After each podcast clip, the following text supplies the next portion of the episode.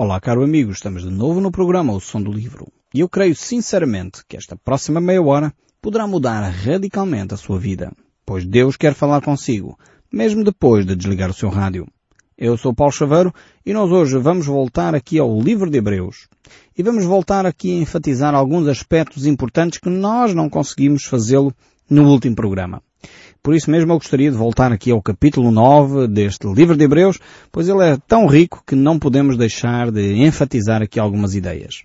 Já vimos que de facto Cristo Jesus ofereceu um superior sacrifício, porque ele se ofereceu a si mesmo por cada um de nós. E é o ponto onde nós vemos aqui a autoridade de Cristo. Enquanto não chegamos a esse aspecto do reconhecimento de quem Cristo é, da sua autoridade sobre a nossa vida, eu creio que muitas vezes nós estamos a brincar ao cristianismo. Brincamos às igrejas, eu sou cristão, mas não vivo a fé cristã, eu vivo, enfim, como cristão, mas sou um cristão nominal, não sigo absolutamente nada daquilo que uh, as escrituras me dizem para seguir. Então isto não reconhece a autoridade de Cristo. Precisamos de voltar a um rudimento da fé tão simples quanto isto. Deus Pai, Filho e Espírito Santo e realmente precisamos de submetermos-nos à sua autoridade. Temos que ler as Escrituras para que isso aconteça. Infelizmente, não confundamos a, a autoridade de Cristo com a autoridade uh, da Igreja. Não são a mesma coisa, não são sinónimos. Não confunda as Escrituras com aquilo que algumas pessoas dizem. Olhe para as Escrituras, confirme você mesmo, avalie você mesmo pela Bíblia aquilo que Deus está a dizer. Por isso mesmo, algumas pessoas até entre nós, alguns até se dizem cristãos, colocam a autoridade de Cristo em causa quando colocam ao mesmo nível a autoridade de outras pessoas, seja até do líder religioso uh, da nossa confissão religiosa, seja até a própria mãe de Jesus, que muitas vezes é colocada quase ao mesmo nível, às vezes até superior a Jesus Cristo. Há pessoas que têm orado muito a Maria, mas se calhar nunca fizeram uma oração a Jesus. Aqui qualquer coisa que não, não, não funciona. Quando o próprio Jesus diz que devemos orar ao Pai em nome dele. Então, onde é que está a autoridade de Deus na nossa vida? Se Deus me manda orar em nome de Jesus, por que é que eu oro em nome de Maria? Ou por que é que eu oro em nome de Pedro? Ou por que é que eu oro em nome de, de Paulo ou de Santo António? Quando as Escrituras mostram claramente que eu devo orar em nome de Jesus. Então, nós temos que perceber que autoridade é que Cristo tem sobre a minha vida. Muitas pessoas optam por ter outras autoridades.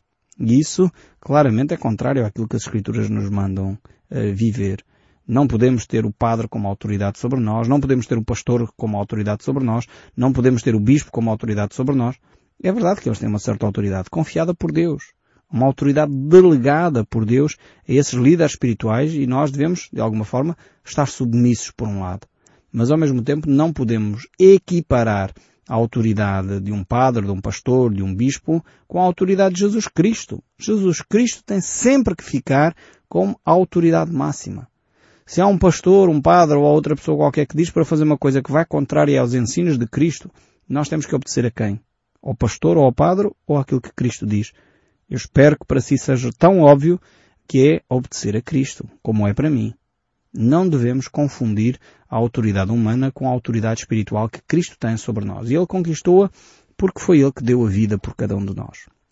Então vamos retomar aqui a nossa reflexão, ainda neste capítulo 9 do livro de Hebreus, no verso 6, porque ele é muito rico ainda para nós e vamos tentar aqui ver mais alguns aspectos que ainda não mencionamos uh, nos programas anteriores em que temos analisado este texto aqui. O verso 6 diz, Ora depois de tudo isto assim preparado, continuamente entra no primeiro tabernáculo o sacerdote para realizar o serviço sagrado.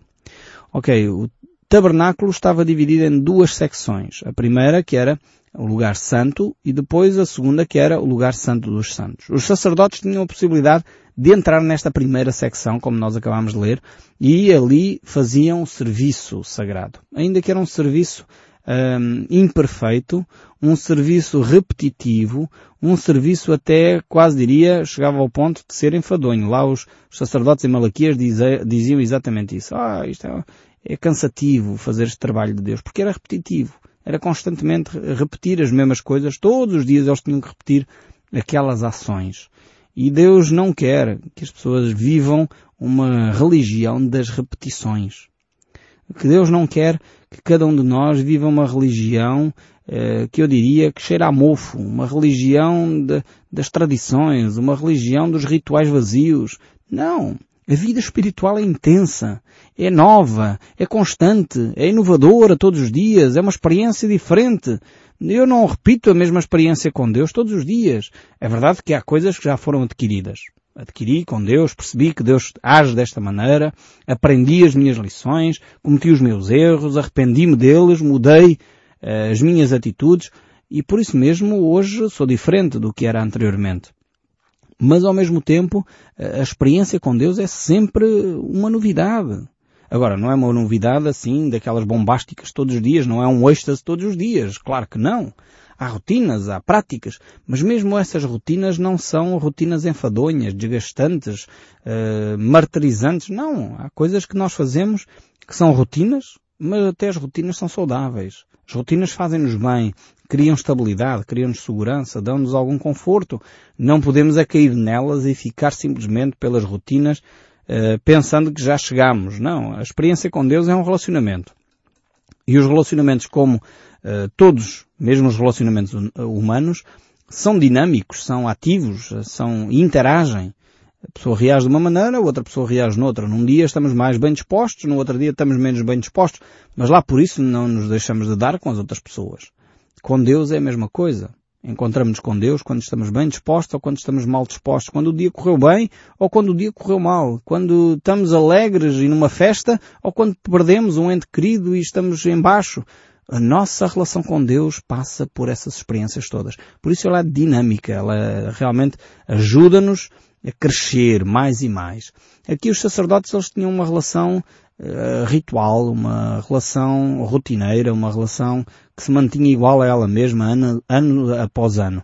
E é exatamente essa ideia que o autor sagrado aqui nos vai trazer para mostrar que em Cristo as coisas podem ser diferentes. E o verso 11 diz, Quando porém veio Cristo como sumo sacerdote dos bens já realizados, mediante o maior e mais perfeito tabernáculo, não feito por mãos, quer dizer, não desta criação, não por meio de sangue de bodes nem de bezerros, mas pelo seu próprio sangue, entrou no lugar santo dos santos, uma vez por todas, tendo assim obtido eterna redenção. O ênfase aqui é no serviço feito uma só vez. Eh, é verdade que o ênfase, você pode ficar com a ideia da eterna redenção, é verdade também, temos uma eterna redenção, mas o ênfase aqui desta, desta frase é que este serviço foi feito uma só vez, não foi feito repetidamente, não foi feito uh, tradicionalmente, não foi feito, enfim, cerimonialmente só, enfim, como uma tradição, como uma repetição. Não. Foi um sacrifício único, mas eficaz. Um sacrifício que foi suficiente para nos poder dar comunhão com Deus. E o verso 13 ainda diz, portanto, se o sangue de bodes e de touros e a cinza de uma novilha espargida sobre os contaminados os santificam, quanto à purificação da carne, muito mais o sangue de Cristo, que pelo Espírito Eterno a si mesmo se ofereceu sem mácula a Deus, purificará a nossa consciência de obras mortas para servirmos ao Deus vivo. Aqui, com o passar do tempo, como já disse, os sacerdotes, a adoração, o serviço no templo, tornava-se rotineiro o sangue dos animais eh, era um, enfim, já hábito fazer aquilo, já era todos os dias se fazia, eh, sabiam exatamente como tinha que ser feito e constantemente estavam a repetir a mesma coisa. Mas esse sangue de animais, esse serviço rotineiro que nós estamos aqui a falar, ele apontava para a pessoa de Jesus Cristo. Assim como o serviço e o sangue de Cristo foi entregue uma só vez. E é o único que podia realmente resolver o nosso problema do pecado eh, de uma vez por todas. Por isso mesmo, Jesus Cristo assume para si a autoridade uh, e a importância do seu sacrifício. Ele é a figura central uh, deste, deste teatro aqui. Jesus Cristo realmente transforma a nossa relação com Deus porque Ele entregou o seu sangue para nossa purificação. E é por isso que nós hoje podemos entrar com confiança no trono de graça, ter essa relação com Deus. E Ele fez isso para de alguma forma nos livrar destas obras mortas. As obras mortas, eh, não no fundo, como elas próprias dizem, não dão vida. E muitas vezes o que nós fazemos é comprar a nossa relação com Deus com obras mortas. Como se fosse possível de alguma forma, oferecer a Deus alguma coisa para podermos ter vida eterna. Não há possibilidade disso acontecer.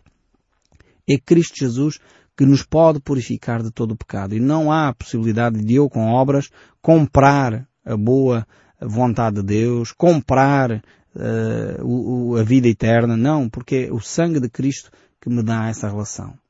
Se voltarmos ao Velho Testamento, para tentarmos compreender um pouco melhor estas questões, e no capítulo 19 nós podemos ter uma melhor compreensão do que é que este texto de Hebreus aqui se refere. Cristo foi então crucificado pelas nossas fraquezas. E lá em Números nós vamos ver aqui a importância simbólica uh, desta, deste sangue derramado que aqui no livro de Números é apresentado como a cor vermelha, e nós vemos realmente que as Escrituras, lá no livro de Isaías, por exemplo, diz que os nossos pecados uh, são como o, o vermelho, como o escarlate. E ainda que eles fossem assim, eles seriam purificados e ficariam alvos como lá. E esta imagem que realmente nós trazemos do Velho Testamento, que nos leva então a compreender a importância, o sacrifício, a autoridade que Cristo tem ao se entregar a si mesmo. Então estas ideias do Velho Testamento, é por isso que algumas pessoas quando pegam na leitura da Bíblia, devem começar a fazê-lo pelo Novo Testamento. Quando se começa pelo Velho Testamento, as pessoas muitas vezes não percebem, então, mas uh, o que é que isto, este sacrifício significa? E esta cor branca, esta cor vermelha, este... porque é que descreve tanto quando se chega à zona do tabernáculo então, uh, os capitéis de prata, os capitéis de ouro, uh, os objetos, as mesas, os próprios tecidos tinham cores próprias, e as pessoas ficam, mas que, que é que é isto? Tanta confusão. É necessário de facto nós entendermos primeiro o Novo Testamento para percebermos que aquilo que está descrito no Velho Testamento são imagens daquilo que iria acontecer em termos uh, da realidade espiritual do Novo Testamento. E é por isso mesmo que nós temos de ter a compreensão primeiro espiritual da vida e da relação com Deus antes de tentar entender todos aqueles aspectos do Velho Testamento, da Velha Aliança, aqueles aspectos narrados no, no Antigo Testamento.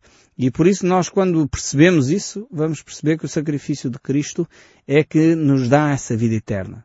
O sacrifício de Cristo não só nos salva, que é um facto, Ele passa a vida eterna para cada um de nós, mas também ao mesmo tempo Ele cuida do nosso presente. Ele cuida da nossa transformação de caráter, porque é a ação de Deus em nós que vai mudando a nossa maneira de ser. Vai retirando o pecado e colocando aquilo que está no sítio, que deveria estar no sítio do pecado. Vai retirando a mentira e colocando a verdade. Vai tirando o roubo e colocando o trabalho honesto. Vai colocando no nosso coração o falar bem em vez de falar mal. E é isto que Deus faz em nós. E Ele o faz pelo sangue de Cristo. Ele o faz quando nós dependemos de Deus. Ele o faz porque Ele nos ama. Deus amou o mundo de tal maneira que deu o seu Filho unigênito para que todo aquele que nele crê não pereça, mas tenha a vida eterna. Esta é a promessa de Deus. Deus realmente veio habitar entre nós para que cada um de nós pudesse experimentar esta vida que só Ele pode dar. Tudo o que você faz por Deus não o pode conduzir à salvação, mas deve fazê-lo. Tudo aquilo que você faz por Deus eh, não produz vida eterna, porque a vida eterna é dada pelo sangue de Jesus Cristo. No entanto, a Bíblia nos diz no livro de Efésios e estabelece este equilíbrio perfeito. As obras não salvam ninguém, eu não me posso cansar de dizer isto. As obras não salvam ninguém, mas as obras são essenciais para a nossa caminhada com Deus. Ou seja, eu fui salvo pelo sangue de Jesus Cristo, mas ao ser salvo pelo sangue de Jesus Cristo, pela graça de Deus, eu fui salvo para praticar boas obras, que Deus já preparou antes da fundação do mundo para que eu andasse nelas. Livro de Efésios, capítulo 2, verso 8 a 10, é fantástico este equilíbrio entre as boas ações e a vida eterna. Eu não posso comprar a vida eterna com boas ações, mas uma vez alcançando a vida eterna, eu tenho que viver dentro dos padrões de Deus. Eu não posso dizer que sou cristão e depois faço o que me apetece. Não posso, é impossível. Eu se digo que sou cristão, eu não posso continuar a mentir. Eu não posso continuar a roubar. Eu não posso continuar a deixar de passar as faturas lá na empresa. Eu não posso continuar a ser corrupto. Eu não, não posso, porque sou cristão. Tenho um novo Senhor, tenho uma nova ordem de valores, que é Deus quem traz à minha vida. Agora, não é fácil viver dentro dessa nova ordem de valores. E é exatamente por isso que precisamos de Jesus Cristo. É por isso mesmo que Cristo morreu, para nos purificar do nosso pecado e ao mesmo tempo dar-nos as ferramentas necessárias para nós sermos vitoriosos. alcançarmos a vitória sobre o pecado. E assim o mundo será melhor, sem dúvida. O mundo só será melhor quando as pessoas viverem os valores cristãos. Quando eu não pensar que eu sou o centro do mundo, quando eu não pensar só em mim, mas pensar nos outros, quando eu não pensar só no meu próprio benefício, mas pensar no benefício da comunidade, as coisas vão mudar. E é, é aqui que os valores cristãos entram. Eu creio que é pena que muitas pessoas, muitas figuras públicas, muitos líderes até que, que, querem liderar comunidades, ainda não perceberam que o egoísmo, o individualismo, não é a solução para a humanidade. A solução para a humanidade são os valores cristãos. É quando nós vivenciamos os valores cristãos, da comunhão, do amor, da fraternidade, da solidariedade, da verdade, valores que são essenciais para a vida em comunidade. Quando eu vivencio estes valores, aí sim as comunidades são transformadas. E isso já tem sido uh, real em muitos países do mundo. Muitos países têm experimentado uma transformação espiritual e quando se transformam espiritualmente, quando há esta mudança ao nível espiritual, então já não é necessário mais polícia, já não é necessário mais segurança, já não é necessário eh, todo esse investimento que se faz em segurança porque as pessoas mudaram o seu coração, mudaram de dentro para fora. E o que o homem tenta fazer é mudar o homem de fora para dentro. E isso não é possível. O homem não muda de fora para dentro. Agora, enquanto o homem não muda, claro, temos que ter a polícia, temos que ter a polícia bem equipada para poder minimamente tentar eh, manter uma certa paz, uma certa segurança nas cidades. Mas agora a maior arma que nós podemos realmente ter para combater a criminalidade é a própria pessoa de Jesus Cristo. É os valores cristãos. Porque Ele transforma a pessoa de dentro para fora. Os meus comportamentos vão ser transformados porque as minhas motivações estão a ser transformadas. E é este o grande presente que Deus nos dá, uma sociedade onde reina a paz, uma sociedade onde reina a harmonia, uma sociedade onde reina a solidariedade, uma sociedade onde há preocupação para com os mais desfavorecidos. Realmente isto só quando Cristo entra, porque de outra forma o ser humano é egoísta, o ser humano se tem um carro bom quer outro e não vai pensar que ele poderia não ter para oferecer a alguém que tem menos uh, capacidade financeira. Não, o ser humano é egoísta por natureza. O ser humano pensa em primeiro em si próprio e só depois pensa no outro. E é por isso que precisamos de deixar Cristo tocar o nosso coração, deixar Cristo moldar o nosso caráter para que realmente o amor de Deus cresça em nós. Mas voltando aqui ao livro de Hebreus, o capítulo 9, o verso 23 diz, era necessário, portanto, que as figuras das coisas que se acham nos céus se purificassem com tais sacrifícios, mas a próprias coisas celestiais com sacrifícios a eles superiores. O céu, uh, não, no céu não vai haver uh, esta questão dos sangues dos animais, não vai haver mais sacrifícios, não. No céu nós temos a pessoa de Jesus Cristo que intercede por nós, o sangue derramado de Cristo que, que foi derramado em nosso lugar, e aí realmente é o lugar celestial, o tabernáculo celestial que nós hoje temos como tabernáculo para nós. E o verso 24 diz, porque Cristo não entrou em santuário feito por mãos. Aqui está. Ou seja, Cristo não entrou uh, no templo judeu, mas entrou no lugar santo dos santos no lugar celestiais. Figura do verdadeiro, porém, no mesmo céu, para comparecer agora por nós diante de Deus. Ou seja, Cristo está diante do Pai, no tabernáculo celestial, a interceder por cada um de nós. Nem ainda para se oferecer a si mesmo muitas vezes, de forma alguma. Isso seria no tabernáculo humano. Mas ele, como sumo sacerdote, a cada ano que entrava no lugar santo dos santos com sangue alheio. Cristo não se vai comparar com estes sacerdotes, que todos os anos faziam a mesma coisa. Não. Diz assim o verso 26. Ora, neste caso seria necessário que ele fizesse, tivesse sofrido muitas vezes desde a fundação do mundo.